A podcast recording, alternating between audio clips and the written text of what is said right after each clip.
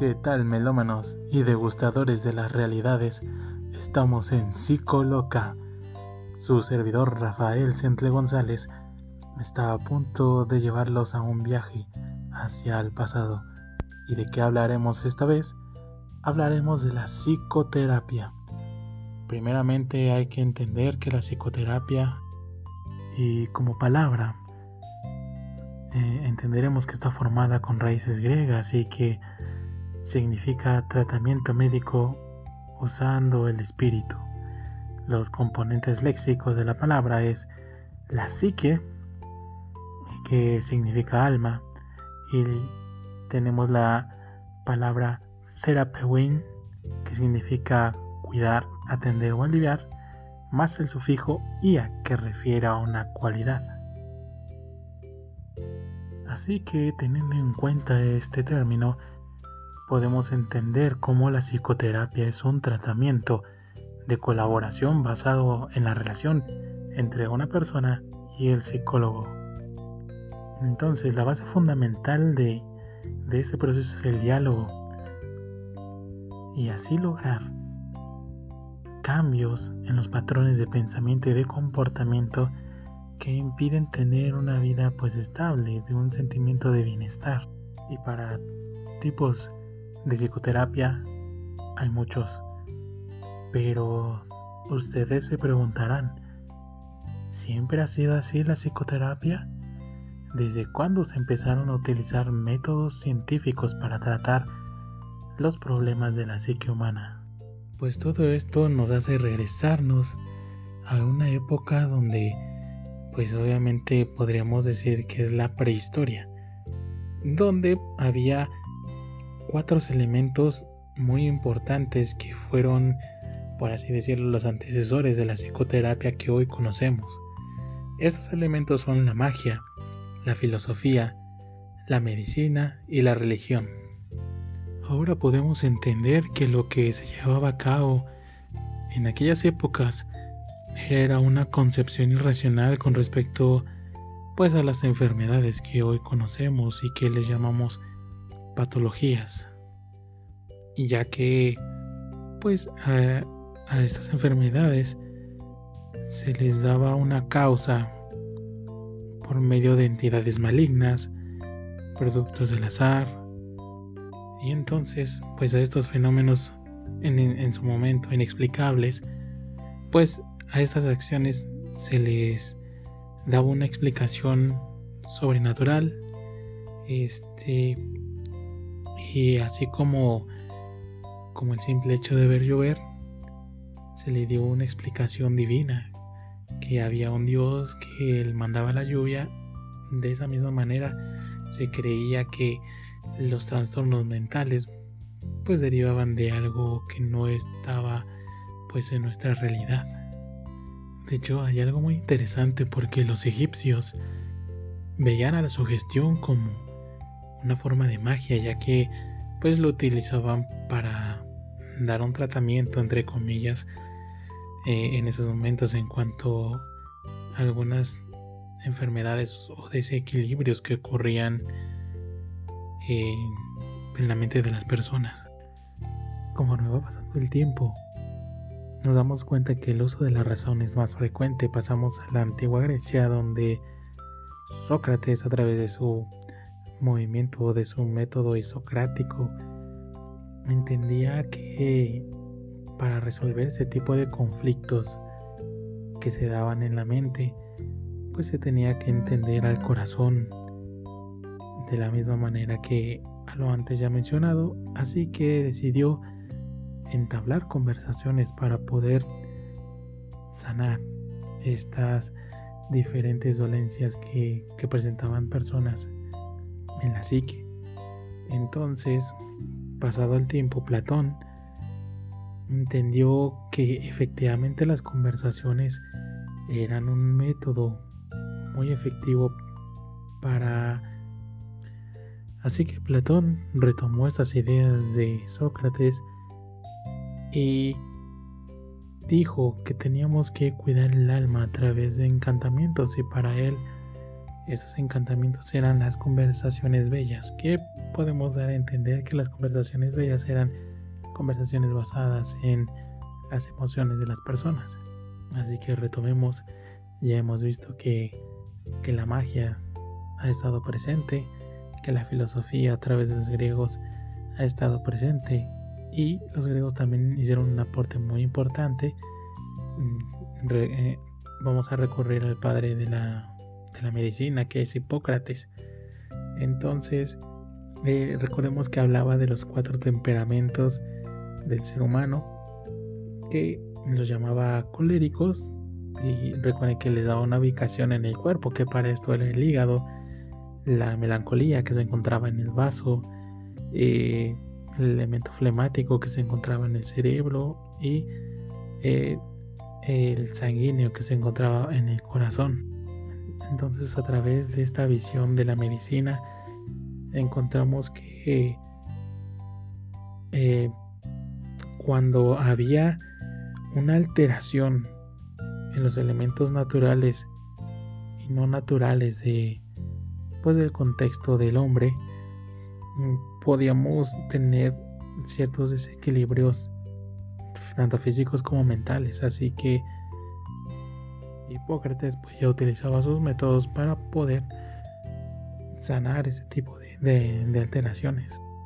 Y entonces de, de ahí pasamos a, a lo que es la antigua Roma. Es un, es un punto muy importante. Creo que aquí es donde pues sabemos que el cristianismo tomó una fuerza enorme a tal grado de que fue la religión oficial que vino a poner cierto orden entre comillas a la sociedad romana y posteriormente a las sociedades de, de Europa. Así que la psicoterapia no podía quedar fuera de, del dominio de la iglesia, del cristianismo. Y tomando en cuenta esto, aquí es donde vamos a hablar de, de la religión. La religión católica basada en el judeocristianismo, pues creía que las anomalías mentales se debían a posesiones demoníacas. De hecho, también podemos incluir un dato un tanto curioso ya que pues en Europa estaba reinando pues con mano dura el catolicismo en Medio Oriente tenemos a estas estas poblaciones que se regían bajo pues el Islam el cual eh, trataba a los locos entre comillas Sabemos que loco es un coloquialismo, pero les llamaremos locos a estas personas que, que todo el mundo rechazaba este, del, del lado occidental. Sin embargo, en Medio Oriente podemos ver que la religión del Islam adoptaba a estas personas y las trataba de una mejor manera, ya que según el mandato de Alá, era pues protegerlos porque eran pues hijos de Dios. Entonces, aquí es donde se empieza a dar lo que es lo que lo que conocemos como psicoterapia. Incluso se introdujeron los términos de salud mental a mediados del siglo X y, el siglo XII, pues en el mundo en el mundo de Medio Oriente. Y pues vemos que regresando a Occidente, en Europa, pues a las personas que padecían esos trastornos, trastornos mentales, a las personas que pues ahora podemos decir que tenían una patología este, bien representada, pues se les aislaba, se les discriminaba. Y no es hasta que llega el conductismo con esta idea de que todo lo que se aprende se puede desaprender, pues es como se empieza a darle un tratamiento más humano a las personas que padecían estas enfermedades. Y perdón si hay una confusión entre el término conductismo, conductismo y, y el ser más humano. O sea, me refiero a que ya no se les trataba tan despectivamente, sino a, pesar de que el conductismo tenía esta visión mecanicista, este, pues se, le empezó a, ver a, a, estas personas que padecían enfermedades como pues no solamente una aberración de la naturaleza. Curiosamente, eh, de una manera paralela, mientras el conductismo estaba haciendo experimentos con, con animales e incluso con personas, este, la teoría sistémica eh, daba explicaciones de cómo pues el fallo de la, de la comunicación y sobre todo en el ámbito familiar, familiares quienes provocaban estos problemas psicológicos. Y sabemos que posiblemente llega pues ya la corriente humanista que, que te empieza a meter en la cabeza la idea de que si bien podrías tener alguna patología, tú mismo tienes la capacidad para solventar ese problema y salir adelante. También estamos conscientes de el proceso cognitivo, que también fue revolucionario con todas estas ideas eh, o teorías del aprendizaje que ya aplicadas a una terapia pues dan unos resultados muy positivos. Así que podemos, eh, después de esta revisión muy, muy breve sobre los antecedentes de la psicoterapia, eh, vemos que cada uno puede diagnosticar y dar las causas o las razones por las cuales surgen estos males. Y de igual manera pues tenían ciertos métodos para solventarlos.